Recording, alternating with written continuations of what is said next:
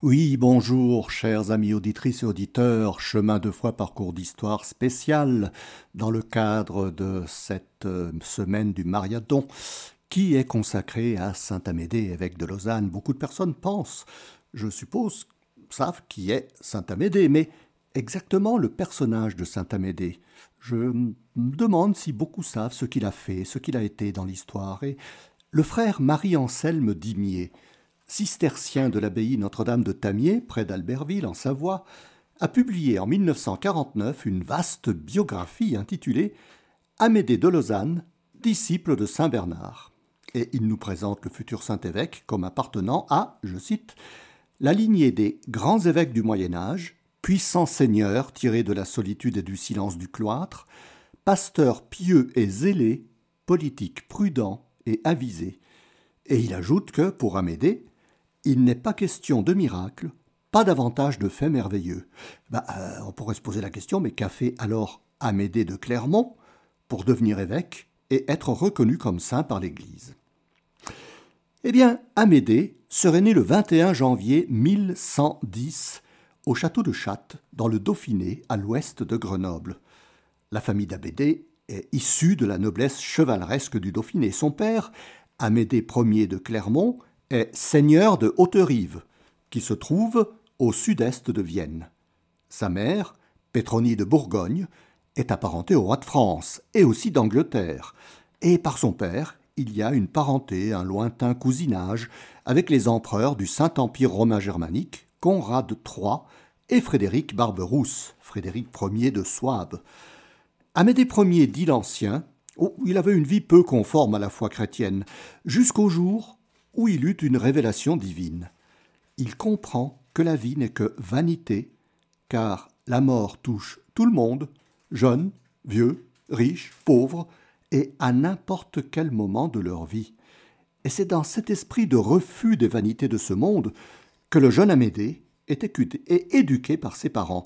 Euh, ils avaient même envisagé de rejoindre le cloître, séparément, une fois le jeune garçon devenu adolescent. Saint Étienne de Harding, abbé de Cîteaux, avait fait construire une abbaye cistercienne par l'archevêque de Vienne, Guy de Bourgogne, qui, en 1119, devient le pape Calixte II. Quand je cite Vienne, c'est Vienne dans la vallée du Rhône, hein, c'est pas Vienne, capitale de l'Autriche. Abbaye qui est située sur les terres d'Amédée l'Ancien, l'abbaye de Bonnevaux. Et c'est dans cette abbaye que le seigneur de Haute-Rive, accompagné de seize jeunes chevaliers qu'il avait convaincu des futilités de ce monde, se présente avec son fils Amédée pour y devenir moine en 1119 justement. Mais le jeune Amédée n'a que neuf ans, et il faut quinze ans pour entrer chez les cisterciens. Alors, pour ne pas séparer le père de son fils, il fut néanmoins accepté pour y recevoir une bonne éducation. Sa mère, Pétronie, ainsi que les épouses des seigneurs qui avaient accompagné Amédée l'Ancien, se retirèrent dans une abbaye voisine à Saint-Pierre de Bressieux.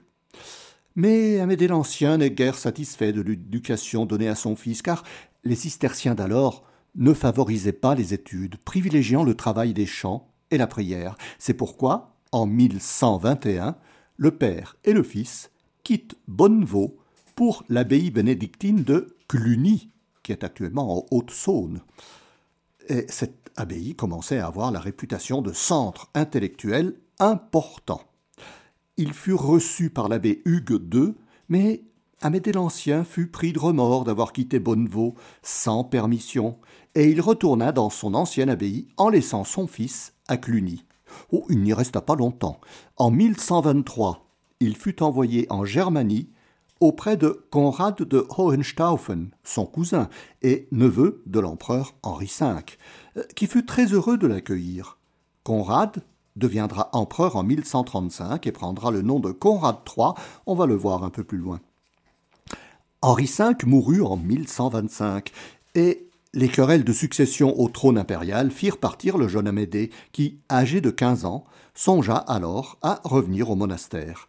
Mais Cluny n'était plus une abbaye accueillante, car elle était pillée, dévastée par les troupes aux ordres de son ancien abbé, Ponce, qui en avait été chassé et qui voulait reprendre sa place. Amédée songea alors aux cisterciens, Mais il n'alla pas rejoindre son père à Bonnevaux. Il préféra l'abbaye de Clairvaux, où se trouvait Bernard de Fontaine, le futur Saint Bernard de Clairvaux, qui était déjà connu pour ses réformes et pour sa grande piété. Amédée connaissait Bernard, car en 1118, Bernard était venu rendre visite à Hugues de Châteauneuf, évêque de Grenoble, qui sera canonisé en 1134, puis aux moines de la Grande Chartreuse. Hugues avait favorisé l'entrée d'Amédée l'Ancien, de ses compagnons et de son fils à Bonnevaux, et il avait grandement évoqué les mérites du fondateur de Clairvaux. Et c'est là que euh, Amédée eut l'occasion de connaître Bernard de Clairvaux. Cette abbaye attirait ainsi le jeune Amédée, et, ça convenait parfaitement à ce jeune garçon qui recherchait la perfection monastique dans une vie retirée et dans le silence. Et il fut comblé dès son arrivée en 1125.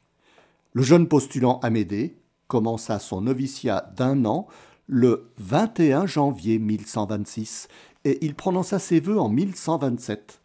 Il resta à Clairvaux jusqu'en 1139, et pendant les quatorze années de sa présence, il eut l'occasion de se perfectionner dans la pauvreté, le renoncement et l'obéissance. Malgré la rudesse de la vie à l'abbaye, de nombreux jeunes postulants y venaient, certains de passage pour visiter l'abbaye, n'en repartaient plus. Bernard, au cours de ses nombreux voyages, ramenait toujours avec lui une dizaine de jeunes gens désireux d'entrer chez les cisterciens où il n'était pas rare qu'une centaine de novices soient présents en même temps pour commencer leur vie monastique, malgré l'austérité de la vie, la frugalité de la nourriture, le silence et le travail assez pénible.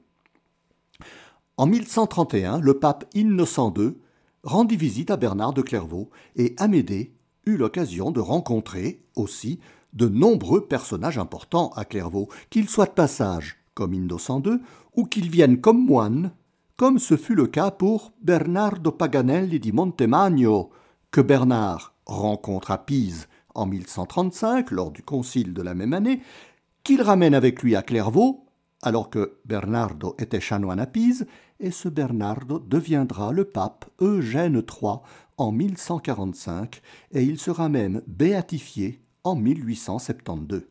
Mais le plus important, l'enseignement et la formation spirituelle que reçut Amédée sous la direction de Bernard, qui exposait à ses moines les degrés de l'humilité et de l'orgueil, l'amour de Dieu et les commentaires sur le Cantique des Cantiques. Tout cela en participant activement aux travaux pour l'agrandissement de l'abbaye dont la consécration de la nouvelle église eut lieu en 1138. Amédée, qui n'avait pas encore trente ans, était ainsi solidement préparé à accomplir d'autres tâches. En 1094, quelques moines de l'abbaye de Molem, fondée en 1075 par saint Robert, désireux de trouver plus de tranquillité et d'isolement, vinrent fonder une abbaye sur les terres du comte de Savoie, Humbert II. Il leur donna un domaine dans la haute vallée de la Drance, pas loin de l'actuelle ville de Morzine, entouré de grands alpages, et c'est pour cela qu'il prit le nom d'Olps. Le monastère devint assez important et en 1101, quelques autres moines quittèrent Olps pour s'établir dans un endroit encore plus isolé et silencieux, dans la montagne de Sapenay, qui surplombe le lac du Bourget, à l'est. Ils s'installèrent dans une haute vallée, une haute combe, et l'abbaye en prit le nom, l'abbaye de Haute-Combe. Lors de ses voyages en Italie en 1125, 1133 et 1135, Bernard de Clairvaux s'arrêta en Savoie. Il passa aussi par l'abbaye de Beaumont, située à Chaiseray, près de Nyon, en pays vaudois.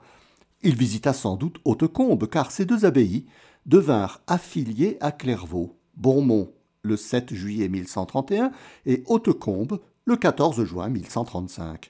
Vivien sixième abbé de Hautecombe, devint ainsi le premier abbé pleinement cistercien, mais il était très attiré par la spiritualité de Bernard de Fontaine, et en 1139 il démissionna pour rejoindre Clairvaux, car l'abbaye de Hautecombe devenait de plus en plus problématique. Les statuts de l'ordre cistercien stipulaient que les monastères devaient se trouver dans des endroits silencieux, à l'égard de toute influence mondaine et commerciale, pour ne privilégier que la prière et le travail silencieux. Or, Hautecombe se trouvait dans une région qui devenait particulièrement dangereuse pour maintenir les principes de l'ordre. la proximité du col du Sapenay en faisait un passage très fréquenté pour les comtés de Genève et de Savoie, afin de rejoindre la vallée du Rhône toute proche. Mais surtout, l'abbaye était située à la frontière de ces deux comtés, souvent en guerre l'un contre l'autre, et les comtes de Genève avaient même établi une forteresse à Cessan, non loin de Hautecombe. Après la démission de l'abbé Vivien, les moines demandèrent à Bernard de leur envoyer un abbé qui saurait défendre les intérêts de l'abbaye. Amédée était tout désigné pour cette tâche, d'autant plus qu'il était apparenté au comte de Savoie. Et c'est ainsi qu'Amédée de Clermont devint abbé de Hautecombe en 1139.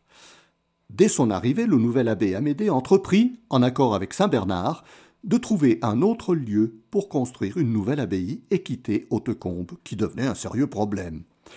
Ce lieu fut trouvé sur un petit promontoire qui s'avançait dans le lac de Châtillon, c'est l'ancien nom du lac du Bourget actuel, et sur la rive occidentale, en face de la ville d'Aix-les-Bains. La construction commença dès l'installation d'Amédée comme abbé, et son père, Amédée l'Ancien, content de la promotion de son fils, était quand même soucieux de constater que le lieu était mal choisi lorsqu'il vint en personne constater les travaux de construction. Oh, il décréta que l'endroit était trop isolé, peu pourvu en terrain agricole pour subvenir aux besoins de la communauté, et entouré de quelques villageois turbulents qui voyaient d'un très mauvais œil la venue de moines dans leur entourage. Mais Amédée sut bien répondre à son père qu'il n'était pas venu là pour trouver des biens temporels, mais rechercher des biens spirituels. Et c'est ainsi qu'Amédée continua la construction de la nouvelle abbaye, qui conserva le nom de Haute-Combe bien que n'étant plus situé dans une haute vallée. Le jeune abbé était heureux, car il retrouvait en partie la terre de ses ancêtres. Il était aidé par les riches familles de la région, et il se, se lia d'amitié avec Amédée III, qui fut le premier à porter le titre de comte de Savoie. On ne sait pas grand-chose de la période où Amédée fut abbé de Hautecombe, sauf qu'il se dévoua corps et âme à la construction de son abbaye, et s'il ne reste presque rien de la construction originelle, le style cistercien de Hautecombe, hérité de Clairvaux, a été transmis à l'abbaye de Fossanova, une abbaye bénédictine qui se trouve entre Rome et Naples, près de la ville actuelle de Latina. Elle devint cistercienne en 1135 et elle reçut l'aide de nombreux moines de Hautecombe. Le style de l'abbaye devint le premier bâtiment gothique construit en Italie et le modèle pour de nombreux autres édifices au cours du Moyen Âge. Fossanova devint célèbre pour son enseignement et surtout parce que c'est là que saint Thomas d'Aquin, en route pour le concile de Lyon à la demande du pape Grégoire X, mourut le 7 mars 1274. Oh, si l'on ne connaît pas bien l'activité de l'abbé Amédée de Hautecombe, sa réputation de grande sagesse et d'équité, doublée de profonde piété et de sens des responsabilités, ainsi que de grandes vertus spirituelles héritées de Clairvaux, commença à se répandre dans toute la Savoie et le Dauphiné, et parvint jusqu'à Lausanne. L'évêché de Lausanne était à l'origine celui d'Avanches, mais depuis la fin du VIe siècle, les évêques d'Avanches trouvèrent plus judicieux d'installer leur résidence à Lausanne, ville qui commençait à prospérer, et Lausanne devint tout naturellement le siège de l'évêché. Un évêché assez vaste, puisqu'il comprenait tout le pays de Vaud, le comté de Neuchâtel, le canton de Fribourg, l'Oberland bernois actuel, Berne n'existait pas encore puisqu'elle a été fondée en 1191, tout le sud de l'Aar, des autres cantons de Berne et de Soleure les actuels cantons de Berne et de Soleure. Il faisait partie de la province ecclésiastique de l'Helvétie, dont le siège métropolitain était Besançon, alors que le diocèse de Genève faisait partie de l'archidiocèse de Vienne, dans lequel se trouvaient les domaines familiaux d'Amédée. L'évêque de Lausanne, premier diocèse suffragant, donc qui dépend de l'archidiocèse de Besançon, avait le privilège de porter le pallium, cette bande de laine blanche que portent encore de nos jours les archevêques. Et petit détail, les palliums sont bénis par le pape le 21 janvier, jour de Sainte Agnès. Je reviendrai un peu plus loin sur cette date du 21 janvier. L'évêque de Lausanne avait aussi le privilège de consacrer le nouvel évêque de Besançon.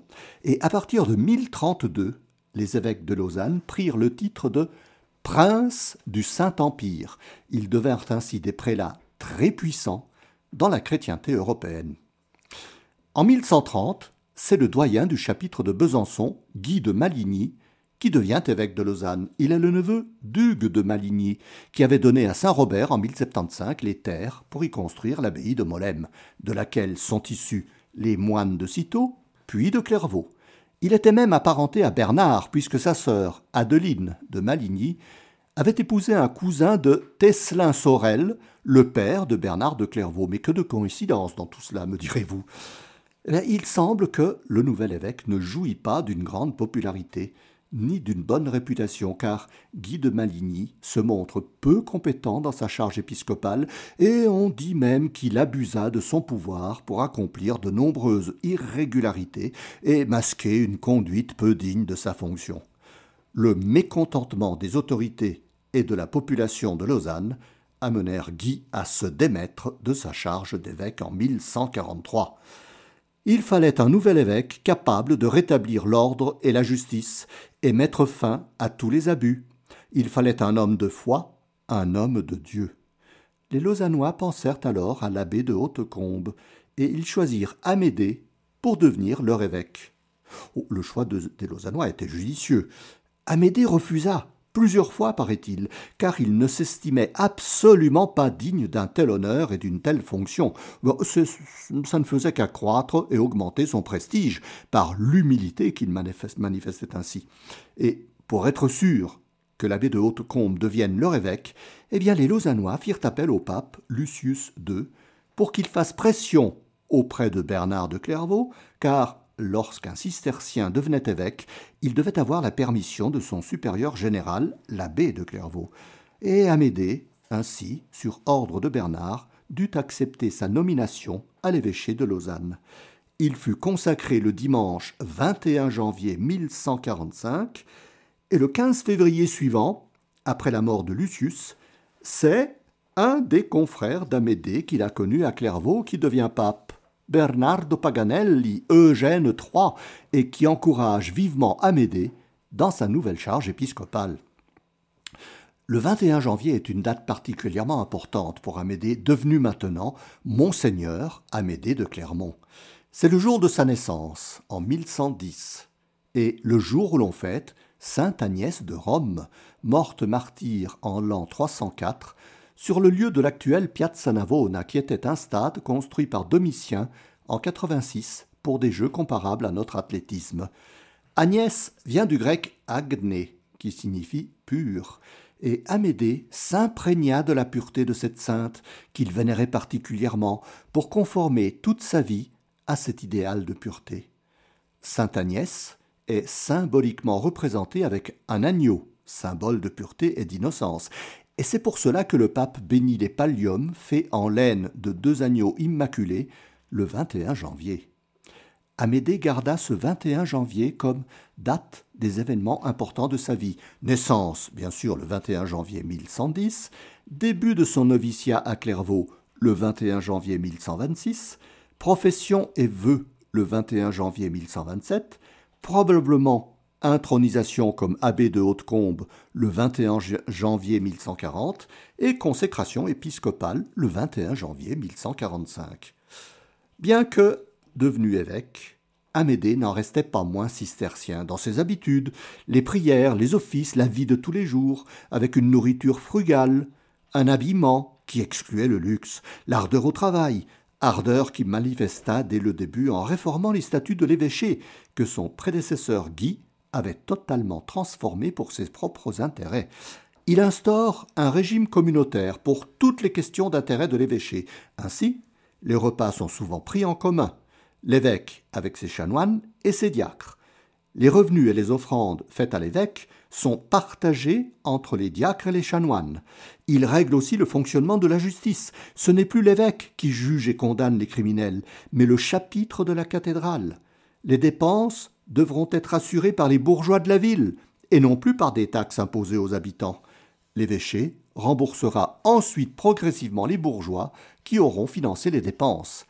Amédée veut ainsi montrer que le pouvoir absolu de l'évêque est maintenant partagé avec le chapitre et qu'une équité devant l'impôt est instaurée. Les pauvres ne sont plus taxés, mais les riches. Par une bulle du 11 avril 1146, le pape Eugène assure la protection pontificale à l'Église de Lausanne, la confirmant dans ses possessions, surtout celles faites par les empereurs Henri V et Conrad III, en annulant toutes les donations de terres du diocèse faites par les évêques prédécesseurs, surtout Lambert de Grandson, décédé en 1090, pour leurs intérêts personnels, et en lançant l'anathème, c'est-à-dire l'excommunication, contre tous ceux qui ne respecteraient pas ces ordonnances. L'empereur Conrad III, parent d'Amédée, lui demande alors de venir l'assister lors de la diète de Spire, ville de Rhénanie-Palatinat, à une centaine de kilomètres au nord-est de Strasbourg. Le 27 décembre 1146, Bernard de Clairvaux y est présent et il y prêche la deuxième croisade. Et il réussit à convaincre l'empereur d'y participer. Puis, avec Bernard, en 1148, Amédée se rendit à Trèves, au synode, en présence du pape Eugène III, au cours duquel on discuta, entre autres choses bien sûr, de la suite à donner aux visions d'Hildegarde de Bingen, qui fut encouragée à poursuivre ses écrits. Le pape se rendit ensuite à Reims pour un concile, puis, accompagné de Bernard, il fut reçu à Lausanne par l'évêque Amédée, du 14 au 20 mai 1148. Eugène III s'arrêta ensuite à l'abbaye de Saint-Maurice, Saint-Maurice d'Agone donc, le 25 mai, pour y consacrer l'autel de l'abbatiale. Ainsi, en ce mois de mai 1148, se trouvaient réunis à Lausanne le père abbé Bernard de Clairvaux et ses deux fils spirituels, Bernardo, qui s'occupait du maigre chauffage à Clairvaux et qui est devenu le pape Eugène III, et Amédée, simple jeune moine, devenu évêque de Lausanne. Au cours de ses voyages en Germanie auprès de l'empereur, Amédée est accompagné par Arducius de Faucigny, l'évêque de Genève, avec lequel il entretient de bons rapports, et on verra plus loin ce qu'il en est. Eh bien, faisons une petite pause en écoutant un chant qui était chanté probablement à la cathédrale de Lausanne par les cisterciens de l'époque. Et Amédée a dû y assister, c'est le Rora Teceli, un chant de l'Avent.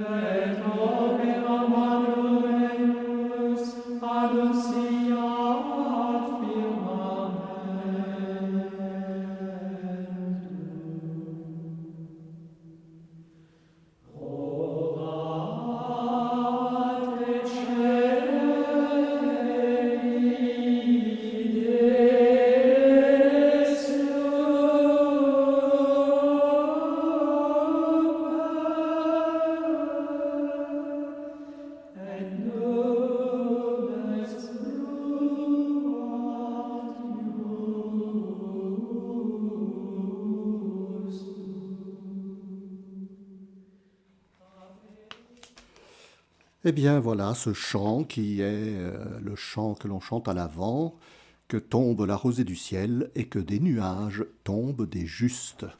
Très probablement, comme c'est un chant cistercien, eh bien l'abbé de Lausanne, l'évêque de Lausanne, pardon, il n'est plus abbé, de Hautecombe, a dû le faire chanter par ses chantres dans la cathédrale. Eh bien cet évêque de Lausanne, prince du Saint-Empire, était seigneur temporel pour administrer les affaires territoriales sous sa juridiction. Et c'est ainsi qu'après avoir réglé les statuts de l'évêché, Amédée compléta cette réforme par tout un ensemble de prescriptions et de lois pour codifier équitablement les usages dans son diocèse, pour assurer la bonne marche des affaires et du commerce, et aussi la sécurité des habitants de la cité de Lausanne. Tout cela prenait beaucoup de temps et demandait un travail constant pour le jeune évêque, et les circonstances allaient encore ajouter d'autres charges. Après la diète de Spire, qui fit adhérer Conrad III à la deuxième croisade, de nombreux seigneurs se joignirent en l'empereur, dont le comte Amédée III de Savoie, lequel, sur les conseils de l'empereur, demanda à l'évêque Amédée de s'occuper de la gestion de ses terres pendant qu'il serait à la croisade. Pour d'abord réticent, l'évêque accepta, et le comte lui demanda de s'occuper aussi de l'éducation de son fils, Humbert. Les transactions se firent à l'abbaye de Saint-Maurice, mais le comte tomba malade, et il mourut à Nicosie, à Chypre, le 30 août 1148. Comme Humbert n'avait que douze ans et n'avait donc pas l'âge de succéder à son père, c'est l'évêque Amédée qui assura l'administration du comté de Savoie jusqu'à la majorité d'Humbert, qui aura 14 ans en 1150 et deviendra Humbert III. Et la grande influence de l'évêque marqua profondément la vie spirituelle du jeune comte, qui sera béatifié en 1836 par le pape Grégoire XVI. Par ses actions, Amédée de Lausanne se fit une solide réputation de conciliateur, de conseiller, et devint le témoin de nombreux actes faits par Humbert III avec les abbayes de Bonnevaux, de Hautecombe, les églises de Briançon, d'Aoste, dont la répartition des revenus des mines d'argent de la vallée d'Aoste. L'évêque se déplaçait ainsi à de nombreuses occasions. Il alla aussi à Besançon en 1153 comme témoin auprès du nouvel empereur Frédéric Barberousse le 15 février pour confirmer la protection de l'empereur pour le monastère de Payerne et la confirmation de tous les territoires du monastère, dont certains se trouvaient même en Alsace. Il fallait cette protection impériale, car les abbayes, qui avaient de grands territoires, elles ne pouvaient se défendre contre les convoitises des seigneurs des alentours. Il régla aussi le différend qui opposait le chapitre de Besançon aux bourgeois de Lausanne au sujet de terres que les chanoines de Besançon possédaient à Lutry et dans le Lavaux. En 1154, Amédée se rend à Worms, ville de Rhénanie pas très loin de Spire, comme témoin de l'empereur Frédéric pour la confirmation des donations de Charlemagne aux églises de la région. Les précieux conseils de l'évêque Amédée firent que l'empereur le chargea en 1155 de devenir son chancelier avec le titre de vicaire impérial, qui avait le droit de conférer ou de révoquer tous les bénéfices accordés aux seigneurs locaux et aux églises, et de convoquer aussi les dix seigneurs, y compris ceux de haut rang, à la cour impériale à Trèves. Toutes ces activités laissaient peu de temps à l'évêque pour s'occuper des affaires de son diocèse, mais il trouvait toujours le moyen de résider à Lausanne le plus de temps possible, car des affaires tout aussi importantes à régler existait dans son diocèse. Certaines chroniques disent, sans trop donner de détails, qu'il veillait au bien-être des habitants de sa ville, à l'éducation de la jeunesse et, évidemment, à ne pas avoir trop de pauvres dans la ville de Lausanne. Il veillait surtout à éviter que les jeunes soient abandonnés sans ressources, et il leur évitait de se rendre, de se mettre plutôt à la merci des seigneurs locaux, qui les enrôlaient de force dans leur milice, ou pour devenir mercenaires dans les armées étrangères. C'était un peu la mode à l'époque. Probablement, pour les garder à Lausanne, Amédée les faisait enrôler dans la milice locale de son avoué, et je vous dirai plus loin ce qu'est l'avoué. Mais l'évêque avait aussi de nombreux autres soucis. Il s'agissait surtout de conflits entre les seigneurs locaux et les abbayes et monastères qui se trouvaient sur leurs terres. Pour cela, l'évêque Amédée devait intervenir pour faire respecter les droits des monastères, les donations en terre, le prélèvement des revenus, et les abbayes et monastères étaient nombreux dans le diocèse. Il y avait les abbayes bénédictines anciennes de Payerne, Erlach sur le lac de Bienne, Rougemont, Romain-Mautier, et aussi les plus récentes dans l'ordre de Robert de Molem comme Saint-Sulpice, Blonay, Guy de Maligny avait même fait venir les cisterciens dans trois nouveaux monastères, et Amédée, se chargea de les développer, en ayant ainsi dans son diocèse des endroits propices au recueillement et à la prière si la nécessité de se ressourcer se présentait pour l'évêque. En 1154, l'évêque intervient pour assurer les revenus des cisterciens de Aucray, près de Palézieux, installés depuis 1143, notamment par la jouissance d'une partie des vignes du Désalais. La même année 1154, Amédée intervient pour confirmer et protéger les donations faites à l'abbaye cistercienne de Monteron, fondée en 1128. Il demande aux seigneurs du voisinage de céder une partie de leurs terres demeurées incultes pour les donner aux moines qui se chargeront de les défricher et de les cultiver. L'évêque de Lausanne intervint aussi en 1155 dans un litige qui existait au sujet de terres et de leurs revenus entre les abbayes des Prémontrés et l'abbaye de Condat ou de Saint-Claude, dans le Jura. Le plus important était celui avec l'abbaye du lac de Joux, fondée en 1126. Dans ces conciliations, et surtout dans la dernière avec le lac de Joux, l'évêque de Lausanne était aidé par Pierre, archevêque de Tarentaise, Moutier en Savoie, cistercien, et qui sera canonisé en 1191 sous le nom de Saint Pierre de Tarentaise. Probablement la même année, la même année Amédée agrandit les terres de l'abbaye de Haute-Rive, fondée en 1138, en lui donnant les terres qui étaient revendiquées par le seigneur d'Estavayer. Son fils Conon Attention, chers amis, à ne pas confondre avec un autre Conon d'Estavayer, qui devint prévôt de Lausanne, un prélat qui était chargé de la bonne marche des édits et des règlements, et qui relata un siècle plus tard, vers 1240, une bonne partie de la vie d'Amédée dans son cartulaire de Lausanne, en remplaçant ainsi les archives de l'évêché, détruites dans un incendie en 1235. Conon, donc celui d'un siècle auparavant, convainquit son père Renaud de donner les terres d'Onnan et la forêt de Buchy à Haute-Rive. Et en 1157, Amédée intervient auprès des Zeringen, qui venaient de fonder la ville de Fribourg, pour assurer la protection de Haute-Rive, menacée d'être annexée à la nouvelle ville. Amédée intervient aussi pour la restitution des terres près d'Oron, données à Aucray, mais usurpées par l'abbaye de Saint-Maurice. Le 27 août 1157, Pierre de Tarentaise viendra à Lausanne pour aider Amédée à régler le conflit, et ils réussiront à faire rendre à Aucray les terres occupées par Saint-Maurice d'Agone. Et notre infatigable évêque intervint encore dans une bonne dizaine d'autres conciliations, confirmations de donations, sécurité des revenus pour les abbayes et les églises, conflits et litiges entre le monde ecclésiastique et les seigneurs locaux, il se rendit dans toutes les régions de son diocèse et assura même la protection des chanoines réguliers de Saint-Augustin installés à Interlaken. Il leur donna les revenus de l'église de Chastelet, qui dépendait du diocèse de Lausanne, et Chastelet, en 1453, changera de nom et s'appellera Steig ou Gsteid, pas loin de l'actuel Gstad. Il alla jusqu'à Grindelwald, pour y consacrer une église qui dépendait des chanoines d'Interlaken.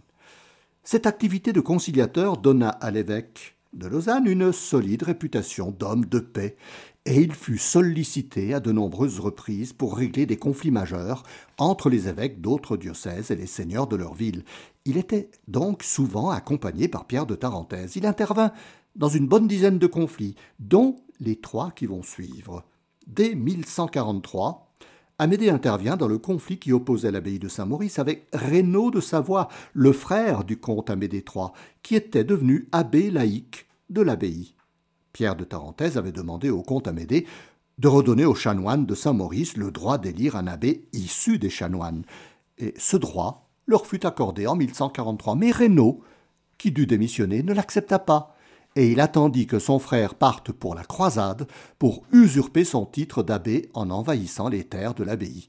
Amédée, devenu l'administrateur du comté de Savoie, intervient en 1148 pour destituer Reynaud et rendre à l'abbaye de Saint-Maurice tous ses droits et ses territoires. En 1150, le pape Eugène III demanda à Amédée de se rendre au monastère de Marbach, en Alsace, proche de Colmar, mais dans le diocèse de Bâle, pour y régler de nombreux désordres, dont l'élection du nouvel abbé. Oh, les dérèglements de l'abbaye avaient amené une vie qui n'était plus communautaire. Les moines n'étaient plus dans leur dortoir, mais ils étaient dans leurs maisons respectives. Ils ne prenaient même plus le repas en commun au réfectoire. Ils avaient élu un abbé qui n'était même pas moine.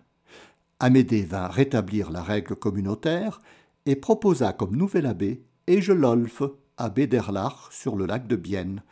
Les négociations aboutirent et Amédée proposa ce choix à Eugène III et à l'empereur Conrad qui l'acceptèrent.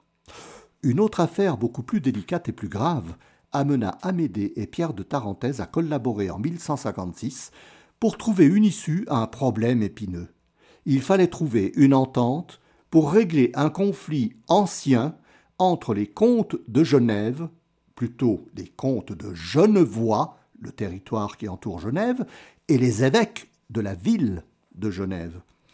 Depuis la création de l'évêché vers la fin du IVe siècle, l'évêque et le seigneur de Genève se confondent au point qu'au Xe siècle, le seigneur de la ville est aussi l'évêque, indépendamment du Genevois, le territoire. Vers la fin du XIe siècle, l'évêque Guy de Faucigny donna à son frère, le comte Aimon Ier de Genevois, des terres et des châteaux pour que des droits appartenant à l'évêché, au point qu'Aimon se considéra le seigneur de Genève. Le successeur de l'évêque Guy, Hugues de Gramont, voulut rétablir l'ordre et la situation d'origine, et un accord fut signé à Seyssel en 1124. Hugues devenait le seul seigneur de Genève, et Aimon restait le seigneur du Genevois. Le territoire restait aussi aux mains de l'avoué de l'évêque, et cet avoué était Aimon. Voilà qui complique un peu l'histoire. Évidemment, cela devient compliqué, d'autant plus que le successeur d'Aimon, s'appelle Amédée Ier. Attention, chers amis, ne confondez plus, il y a des mêmes prénoms qui reviennent. Amédée Ier, donc euh, euh, le seigneur de Genevois et avoué de l'évêque de Genève, ne respecta pas cet accord et il bafoua les droits du successeur de l'évêque Hugues Arducius de Faucigny dès son élection en 1135. Arducius protesta vivement, sans succès, et il demanda l'aide de l'empereur à la diète de Spire. Hein, je vous avais dit qu'Arducius accompagnait Amédée quand il se déplaçait ces années-là.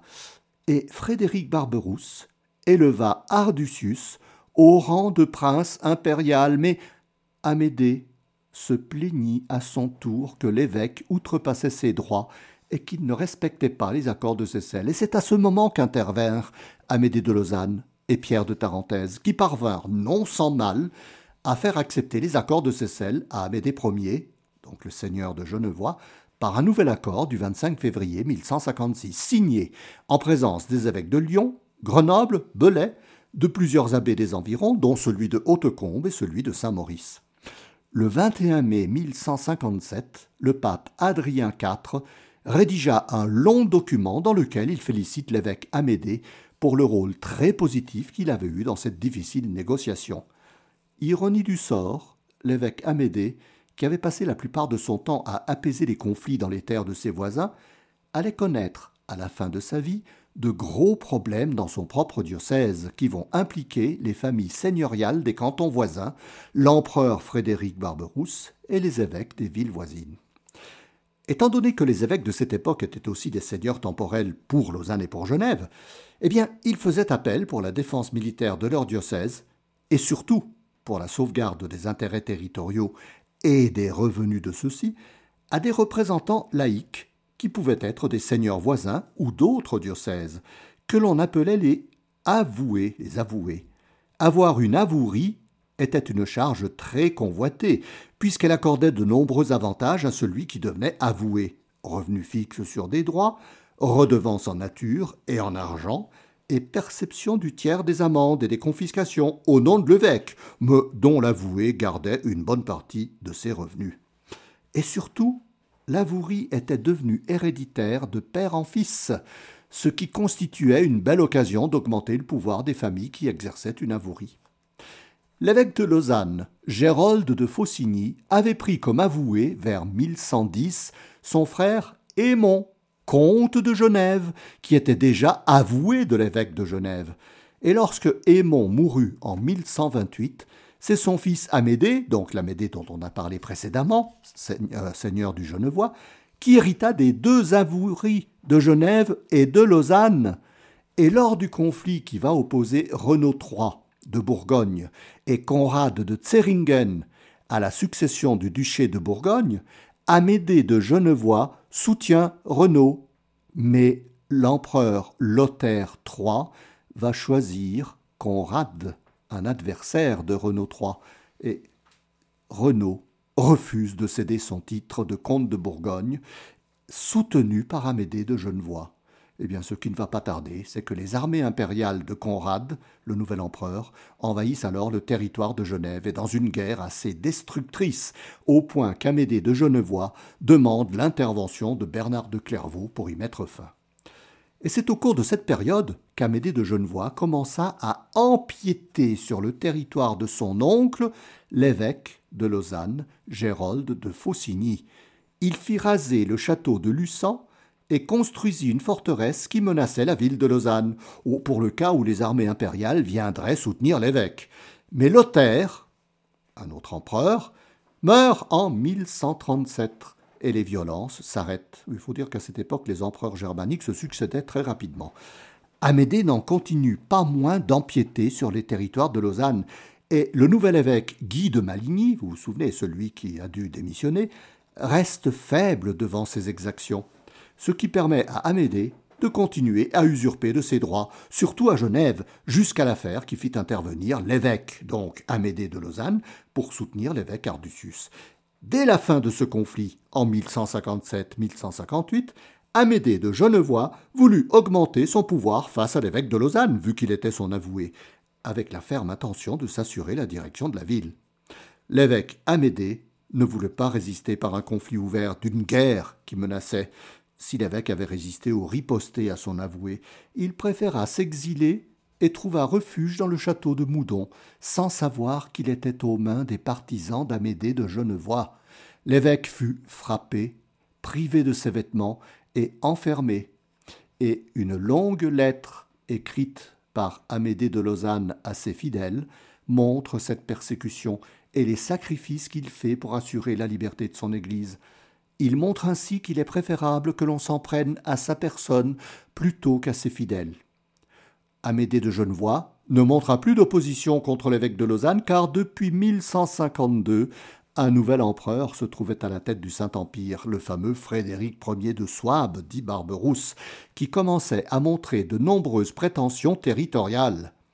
Amédée en profita pour regagner son évêché à Lausanne.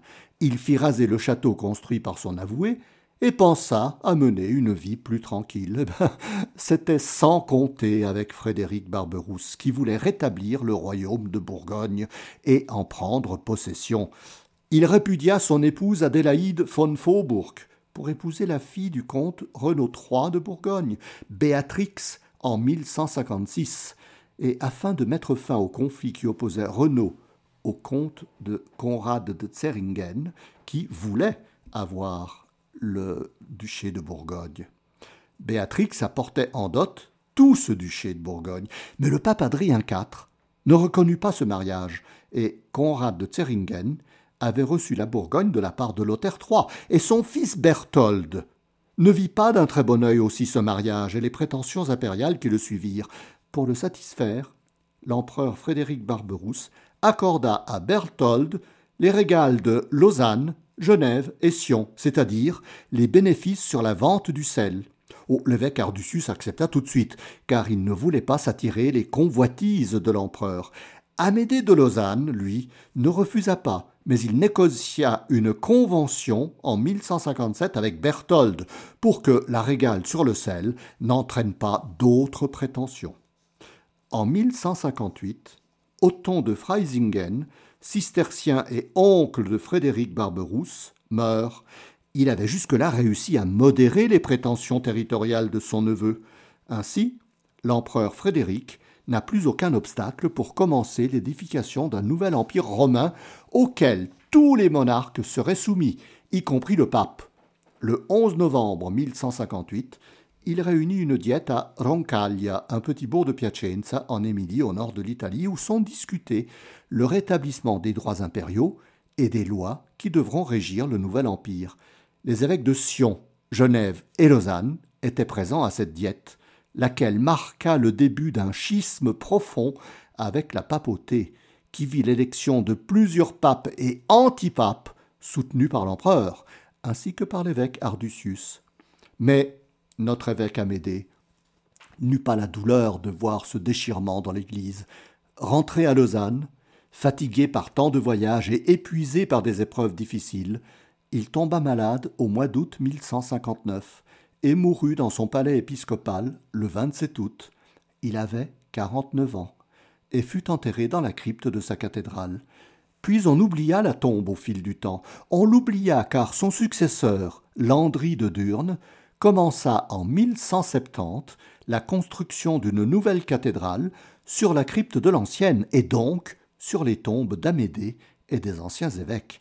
Cette nouvelle cathédrale fut achevée vers 1235 et elle fut consacrée le 20 octobre 1275 par le bienheureux pape Grégoire X, en présence de l'empereur Rodolphe de Habsbourg, et c'est l'actuelle cathédrale de Lausanne. Oublié peut-être, mais pas dans les annales cisterciennes, qui parlent d'Amédée au chapitre 8 comme d'un modèle de toutes les vertus. Écoutez plutôt. Il est juste dans ses jugements, prévoyant dans ses conseils, défenseur des veuves, soutien des orphelins, consolateur des prisonniers, promoteur du bien des pauvres, vengeur de l'iniquité, disciple de la pauvreté, fidèle aux veilles et aux jeûnes, assidu à visiter les malades et à nourrir les pauvres, modéré dans la correction, remarquable par le zèle, discret dans ses discours et toujours animé d'une grande ferveur. C'est là le portrait d'un saint. Saint Amédée n'a pas été officiellement canonisé, mais sa sainteté a été reconnue par différentes décisions pontificales, dont la première a été faite par le pape Clément XI en 1702, qui accorda aux cisterciens la permission de dire un office de Saint Amédée. Cette permission devint un décret le 25 septembre 1710. En 1753, l'évêque de Lausanne, Joseph Hubert de Bocard, demande au pape Benoît XIV d'étendre à tout le diocèse de Lausanne l'autorisation de réciter l'office de Saint Amédée, ce qui fut fait le 12 décembre 1753 avec la mention de la fête du Saint au 28 janvier, le même jour que Saint Thomas d'Aquin, probablement parce que le 28 janvier est l'octave de la fête de Sainte Agnès, qu'Amédée aimait tant, et Sainte Agnès, selon la tradition, était apparue à sa famille huit jours après son martyr pour leur dire qu'elle était au ciel. Et les cisterciens célèbrent Saint Amédée le 28 janvier. Et ils reconnaissent aussi son père, Amédée Ier de Clermont, comme saint, bien qu'il ne figure pas au martyrologe romain. Le chapitre de la cathédrale de Lausanne commémorait son saint évêque dès sa mort le 27 août, et cela fut confirmé par le pape Saint Pidis en 1903 et en 1910 pour le martyrologe romain. Mais les diocèses de Lausanne, Chambéry, Maurienne, Tarentaise et Valence le célèbrent le 30 août, peut-être le jour de sa sépulture. Le diocèse d'Annecy le commémore en plus le 1er septembre. Le 9 décembre 1911, lors des fouilles pour consolider les fondations de la cathédrale, on découvrit sa tombe. Certains os était réduit en poussière, dont le crâne, mais le reste, y compris les ornements, la bague, la crosse et la mitre, était assez bien conservé. On recueillit les ossements dans une caissette et, vu que la cathédrale est passée au culte protestant depuis 1536, on remit cette caissette à l'église de Notre-Dame du Valentin à Lausanne, où elle fut reléguée au premier étage de la sacristie. En 1930, la caissette fut envoyée à l'évêché à Fribourg, où elle se trouve encore. La basilique Notre-Dame est actuellement en rénovation et selon quelques rumeurs épiscopales et quelques révélations paroissiales, eh bien il serait prévu que les reliques de Sainte Améthée reviendraient à Notre-Dame à l'ouverture de la nouvelle église restaurée prévue en 2023-2024. Ainsi, chers amis, vécut ce fils des seigneurs de Haute-Rive, Amédée de Clermont, simple moine cistercien, devenu prince évêque de Lausanne, après avoir vécu dans le Dauphiné et en Savoie, et avoir voyagé dans une grande partie de sa région et de l'Europe, infatigable promoteur de paix et d'équité. Que son exemple puisse inspirer les dirigeants actuels pour que l'esprit de paix les anime pour le bien des nations, et qu'il nous inspire des actions de paix par l'augmentation de l'amour envers Dieu, lui qui avait déjà ce grand amour dans son nom. Amédée vient du latin ama Deus, aime Dieu. Voilà, chers amis, un exposé assez compliqué, et je vous donne rendez-vous pour un prochain exposé sur Saint Amédée, la spiritualité mariale de Saint Amédée.